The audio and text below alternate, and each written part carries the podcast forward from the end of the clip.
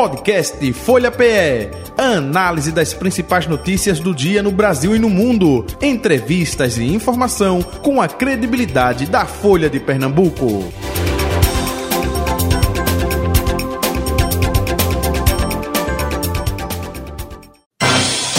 Folha Política. Quarta-feira, 29 de novembro de 2023, segunda parte do Folha Política.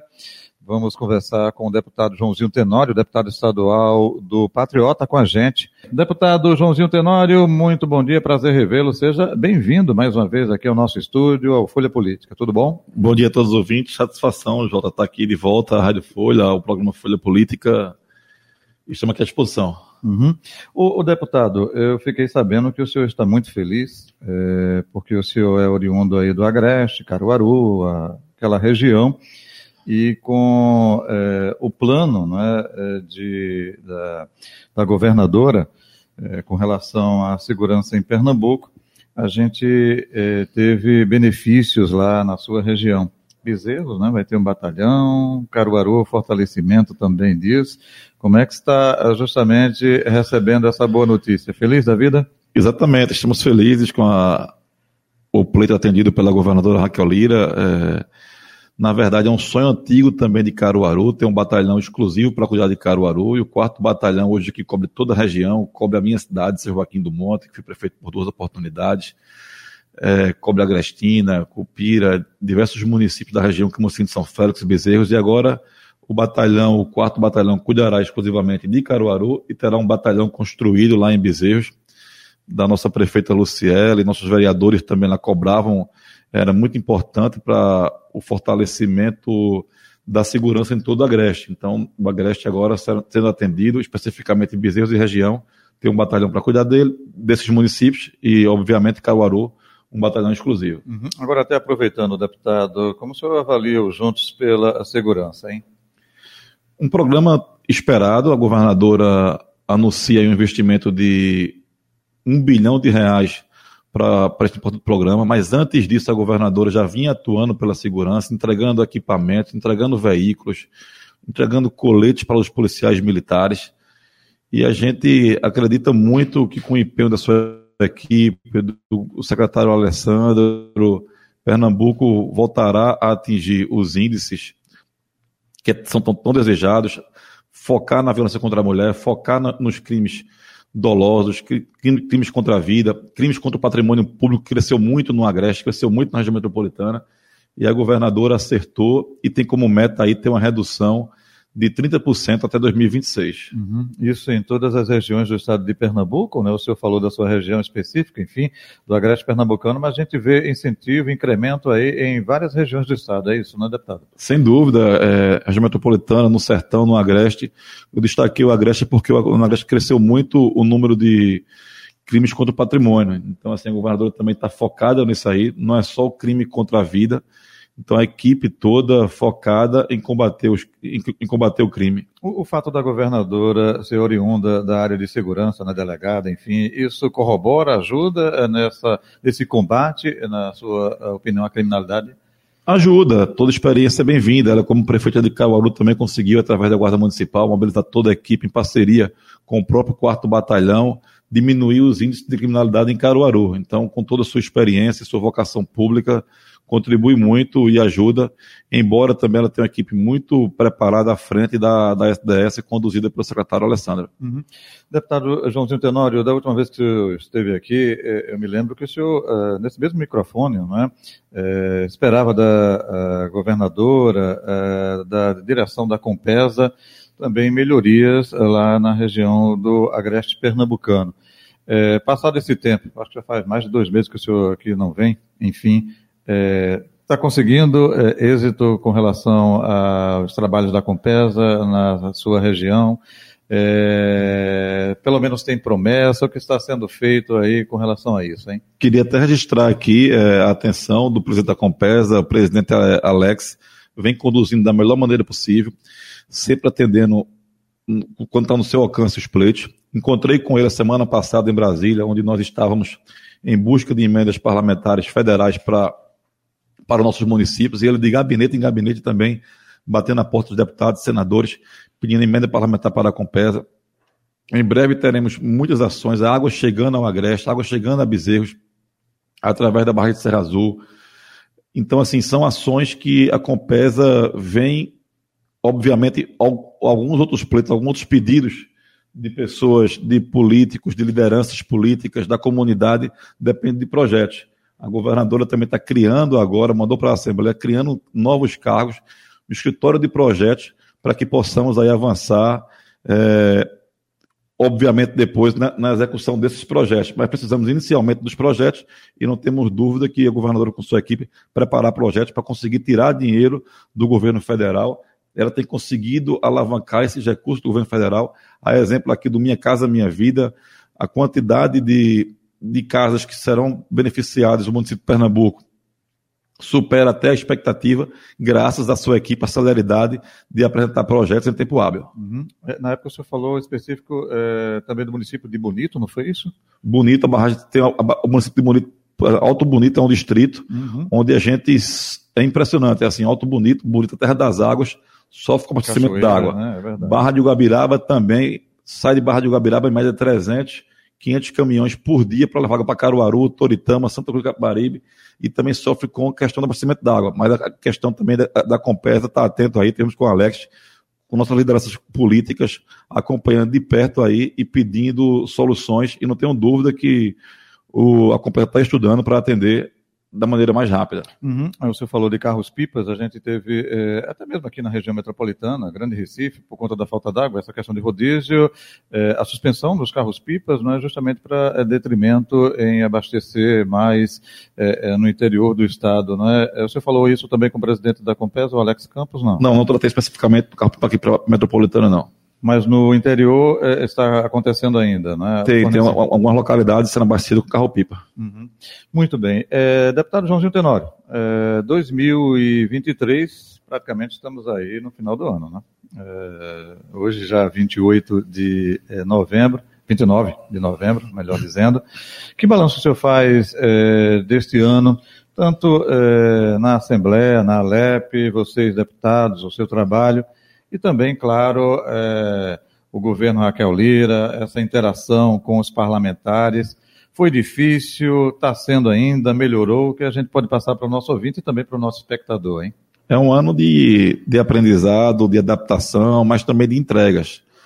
É, a Assembleia teve uma mudança aí de mais de 50%, praticamente 50% da casa mudou, alguns, de, né? alguns deputados voltando, outros deputados novatos é, uma mudança de um governo de 16 anos à frente de um governo, então a mudança requer um pouco de paciência, como também de encorajamento, e de uma maneira geral, podemos dizer que vencemos e estamos vencendo o ano de 2023 e estamos mais preparados ainda para o ano de 2024. O governo fez importantes entregas, importantes é, preparação para enfrentar os anos seguintes passamos por momentos é, adversos devido às dificuldades que surgem naturalmente no dia a dia, mas a gente percebe a equipe do governo centrada, como também os parlamentares na Assembleia, sempre com o intuito de ajudar Pernambuco, os projetos que precisaram de celeridade. A casa votou, a casa abraçou, e vai ser da mesma forma com os projetos que foram enviados agora recentemente, no último dia 20, pela governadora Raquel Lira, e a casa já está distribuindo ontem na CCLJ, hoje na Comissão de Constituição e Justiça.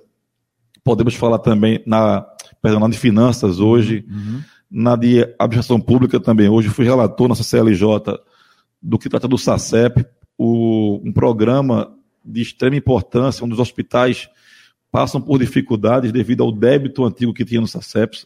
O governo se propõe já de imediato esse ano, após a aprovação do projeto, faltando apenas passar pela Comissão de Saúde, já falei com o presidente deputado Pastor Adalto, com o presidente da casa também, Álvaro Porto, para colocar em pauta o mais rápido possível. Ele se compromete a fazer isso, então até semana que vem deve estar sendo votado, que é um aporte para os hospitais que vem sofrendo o débito hoje de 250 milhões de reais. A Assembleia indicou um, um parlamentar representante da Assembleia, que foi deputada Débora Almeida, para fazer parte do grupo de trabalho. Esse, grupo de trabalho se desbruçou e o governo está investindo aí, fazendo um aporte em 39% a mais do que já era para que possa aí compensar, como também distribuir melhor o, os percentuais dos servidores que vão, vão contribuir para que possa de fato ter um serviço de qualidade entregando saúde aos servidores. O senhor falou desse pacote, não é, que chegou à casa, a LEP, é, vinda aí do Palácio do Campo das Princesas. É, para o nosso ouvinte, para o nosso espectador, é, tem prazo? Isso pode ser fatiado, não tem que ser aprovado todo na íntegra. Eu gostaria que você explicasse um pouco sobre isso, por favor, deputado. Obviamente que pode ter algum projeto que tenha demora um pouco mais a ser votado, mas creio que pela importância dos projetos, pelo que nós temos visto na casa, é, acho que o governo não terá dificuldades, porque são projetos que vêm atender é, os pernambucanos. Temos, podemos destacar que o Pernambuco sem fome.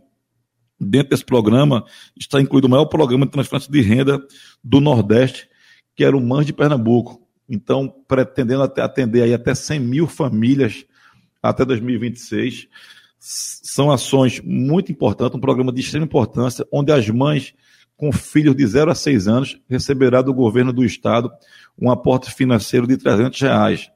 Fala também da, da, do chapéu de palha, da ampliação do chapéu de palha. Então são importantes programas. A criação também da secretaria para cuidar, que já é executiva, mas para cuidar uma secretaria exclusiva do sistema penitenciário. Nós temos o pior sistema prisional do Brasil então a governadora está muito atenta aí, não tenho dúvida que o futuro secretário Paulão cuidará muito bem, que já é o secretário executivo, dividindo também secretarias de drogas com a infância. Então, assim, são ações que a governadora vem tomando, juntamente com a vice-governadora Priscila Krause sua toda a equipe, para fazer mais entregas, mais ações importantes para os pernambucanos. Uhum, você falou agora há pouco, talvez alguns demorem um pouco mais. É, seriam os mais polêmicos? E até aproveitando, tem polêmico? Seria o quê? Aquela reposição da perda do ICMS? É isso ou não? Não, tem uma, tem uma redistribuição do ICMS. Redistribuição, que, na verdade, é, eu, não falo, eu não falaria talvez o termo polêmico, mas assim, é um, é um projeto delicado do ponto de vista de entendimento. Porque envolve prefeitura, tem prefeitura que reclama uma parte maior, outras menos, é um pouco Exato, disso, tem né? alguma prefeitura que, por exemplo, que vai, que vai ganhar um percentual é, maior do que outras, só que é importante destacar o seguinte, tem um... Nenhum município pernambucano, nenhum município pernambucano vai receber menos em valor nominal em 24 do que receber em 23. O que se esse projeto não fosse aprovado, com certeza diversos municípios já iriam perder. Recife é um exemplo, assim, a capital pernambucana já iria perder. Temos municípios que têm, é, porque também é levado em consideração o índice da educação. Salvo engano, no ano para esse ano, o percentual é 100%, tem um, um, índice variável lá de 65%, que era 75% o valor variável, vai para 65%. Uhum. O valor da educação, que era 12%, vai para 14% e, salvo engano, até 26 ou até 28, vai até 18. Então, assim, é, foi formado um grupo de trabalho do qual fiz parte, juntamente com o deputado João Paulo Costa, o deputado José Patriota, juntamente com toda a equipe da AMUP e a diretoria da AMUP acompanhando de perto, e o governo do Estado. O secretário Fabrício aproveita para parabenizá-lo pela condução do grupo de trabalho, juntamente com Túlio na Casa Civil, onde ontem eles, eles fizeram uma apresentação para os deputados todo mundo entendeu, todos os deputados entendeu, a, entenderam a complexidade do tema, a forma como foi feita, mas acima de tudo, é muito importante que aqueles municípios que têm a área coberta em saúde, que têm um programa de saúde da, da família co cobrindo é, sua, sua, população, como também os, os índices de educação, os números de educação, aqueles municípios que têm esses melhores índices vão ter a, a grande possibilidade de receber mais recursos é onde está aí a gestão, é, a meritocracia. Então, assim, o prefeito também tem que fazer sua parte, tem que investir em educação, investir em saúde, para que possa pegar uma maior fatia do bolo do ICMS. Mas volto a repetir que nessa redistribuição, nessa rearrumação, nenhum município terá percas em valor nominal. Deputado Joãozinho Tenório, esse ano é um ano é, atípico é, com relação a bancadas lá na LEP, né? Começou de forma efetiva a funcionar as três bancadas. Governo, oposição, que sempre tinha, e oficialmente a independência, né? Independentes. é, hoje, como é que a gente pode é, dizer, próximo de fechar o ano, a bancada de apoio à governadora Raquel Lira gira em torno de quantos deputados? Já dá para medir isso ou ainda não? Porque teve votação que teve, opa, votação lá é, é, expressiva, até de alguns deputados da oposição, leia-se João Paulo do PT, enfim, que votou. Aí disse, não, isso aqui é para o bem de Pernambuco. Mas teve votação também que é, é, é isso eh, viu a bancada é, da governadora é, bem pequena, porque aí não, é de interesse da Alep. O que a gente pode dizer? A bancada de Raquel Lira hoje na Alep é de quantos votos, quantos deputados, hein? Eu poderia apostar que o governo Raquel Lira tem mais de 30 deputados votando a favor do, do governo nas ações que digam respeito ao poder executivo, ao interesse dos pernambucanos. Obviamente que tem, teve alguma pauta, como você nominou, é, que a governadora teve apenas, o governo teve, vamos dizer assim, que não seria o governo, perdão, seria assim, o, o, o interesse, a gente orientou, era a questão da derrubada de um veto, uhum. e onde os parlamentares entenderam que não, não era matéria de governo, mas matéria da casa. Então, quem entendeu dessa forma, votou, acabou votando contra, eu votei a favor da orientação do governo, porque entendia, no meu entendimento de alguns parlamentares, entendia que era interesse do governo, interesse dos pernambucanos, importante para o governo aquela ação para colocar em prática o seu plano de governo, enquanto os parlamentares entenderam que era matéria da casa. Por isso que teve essa diferença. Mas em outras, outras matérias, o governo sempre teve mais de 30 votos e creio que terá. Tenho, nós temos percebido na casa uma discussão, isso faz parte do debate nas comissões, no plenário, mas quando a matéria se trata de interesses pernambucanos, e é esse o interesse da governadora, é esse os projetos que ela tem enviado de extrema importância para a casa, a casa não tem se negado a ajudar, e foi assim todas as vezes. Uhum. Houve, volto a repetir, essa exceção quando os parlamentares, a maioria da casa, entendeu que era matéria de interesse do legislativo. Uhum. Aí ela teve somente 10 votos, não foi isso? Teve 10 votos. 10 votos, é, é, no caso, é governo. O senhor é vice-líder do governo na casa, não é isso? Exato. É... Agradeço pela confiança da governadora Raquel Lira, do, da Priscila, vice-governadora, como também do nosso líder, deputado Zé Regis. Uhum. É, 2024 vai ser um ano é, eleitoral, prefeitos, vereadores, enfim. É, a governadora né, está, é, nas falas dela, preocupada com a governança de Pernambuco. Né? Enfim, 2024 a gente pode ver quem ela vai apoiar ou não, enfim, isso tudo vai fazer parte. O senhor falou aí, mais de 30 votos, mais de 30 deputados na bancada de sustentação ao governo. Isso tende a se manter? Não, pelo fato de ser um ano eleitoral, pode diminuir, aumentar? Qual a expectativa que o senhor faz com relação a isso? Em se falando de um ano eleitoral, né? Eu creio que se mantenha e acredito que vai ampliar cada vez mais, vai aumentar esse número, porque é, o governo está começando a fazer entregas. A governadora deu ordem de serviço da PE 009 em Porto de Galinhas. A governadora em breve dará ordem de serviço da PE 109 que liga Bonita Formigueiro soltará também a licitação da PS-112, que liga é, Camocim de São Félix, passando por São Joaquim do Monte até Formigueiro. Fez também ordem de serviço em Macaparana, também no Sertão, distrito de Humãs, em Salgueiro. Então, assim, são diversas ações que estão sendo. Estou falando especificamente de estrada, uhum, que é um uhum, tema que. Uhum. Que, Infraestrutura, né? Que é muito importante para que possamos atrair empresas para geração de emprego e renda em toda a região, no Agreste, no Sertão. Mas, assim, são ações que vão ser entregues. Então, assim, quando as ações começarem a ser entregues, que as pessoas começarem a ver o governo é, acelerando, o programa Mães de Pernambuco, população aprovando, é, que eu não tenho dúvida que vai aprovar o governo Raquel Lira. Agora, naturalmente, é impossível que, se, que a governadora faça um compromisso, coloque seu plano de governo em, em prática em apenas um ano. Então, assim, quando a gente vai para uma eleição, apresentamos nossas propostas, nosso plano de governo, para serem realizados, serem entregues em quatro anos. Então, assim, não tenho dúvida que esse número vai crescendo na medida que as ações forem sendo realizadas. O, o, na política tem um termo que diz é, que política é feita de gestos. É, hoje está acontecendo a posse do novo presidente do PSDB aqui no estado de Pernambuco. A governadora está deixando né, justamente a presidência do partido. Isso é um gesto, isso quer dizer nas entrelinhas algo é, é, de mudança de partido da governadora ou não?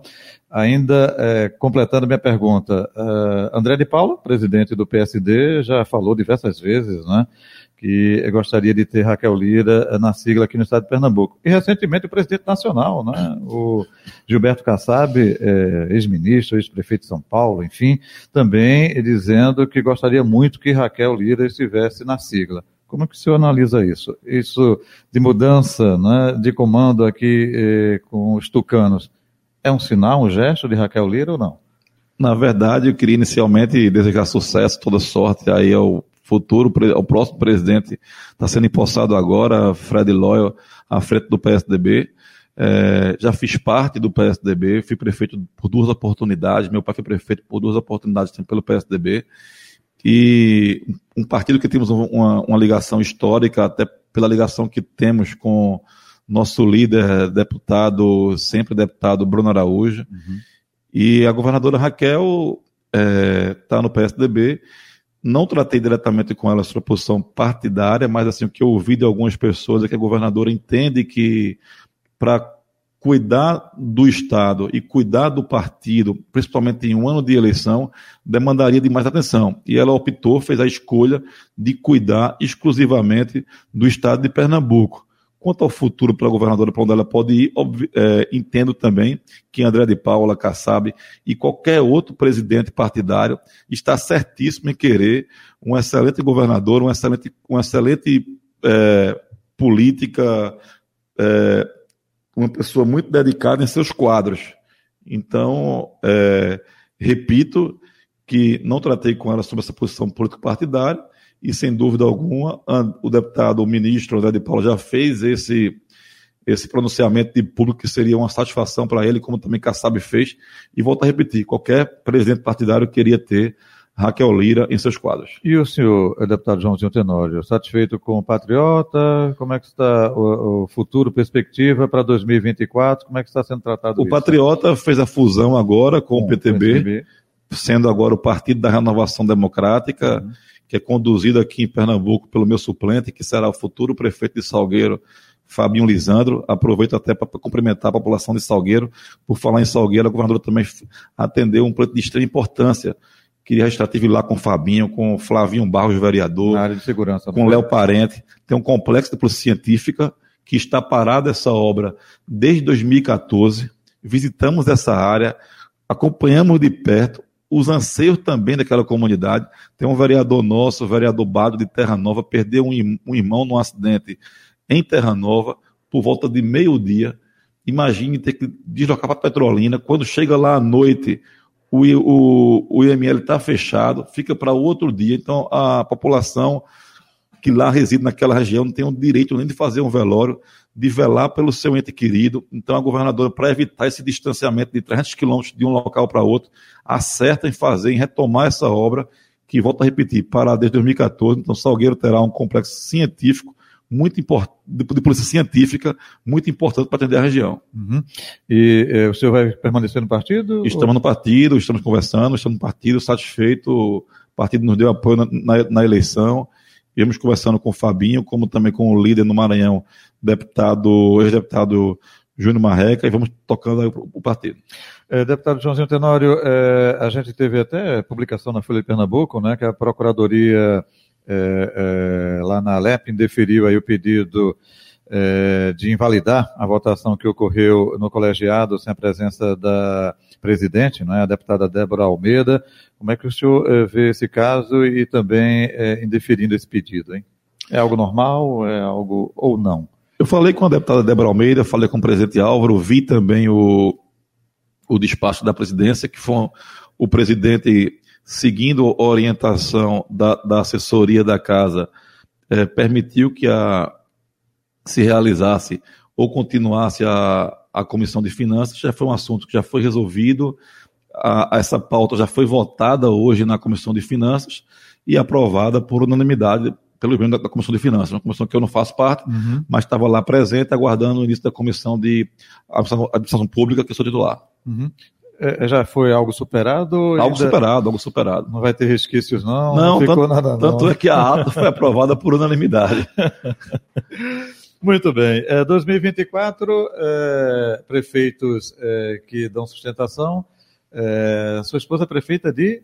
Não, não, é não, né? Não tem esposa prefeita, não. Não, ah, então eu confundi aqui. É, Para mim ia ter justamente é, é, a reeleição, mas é, é, foi, eu confundi com outro deputado que eu pensei que fosse da região sul ali do Agreste Pernambucano, que fosse tentar a, a reeleição. Mas quais são os prefeitos Minha que o senhor... assim, me, me ajuda muito, contribui muito comigo, mas na parte de assessor, assessorando. Para disputar cargo, já já tem uma família que é suficiente. Aproveitando, quantos prefeitos aí o senhor vai trabalhar em 2024 na sua região, enfim, que lhe apoiaram, né? Até para que o senhor é, eu tive, eu tive apoio, chegar na lei. Tive apoio dos prefeitos, prefeito do Guinha de São Joaquim do Monte, é, São Joaquim teve metade dos votos dos presentes, mais de 58% dos votos válidos. Tive também tive mais de 7 mil votos.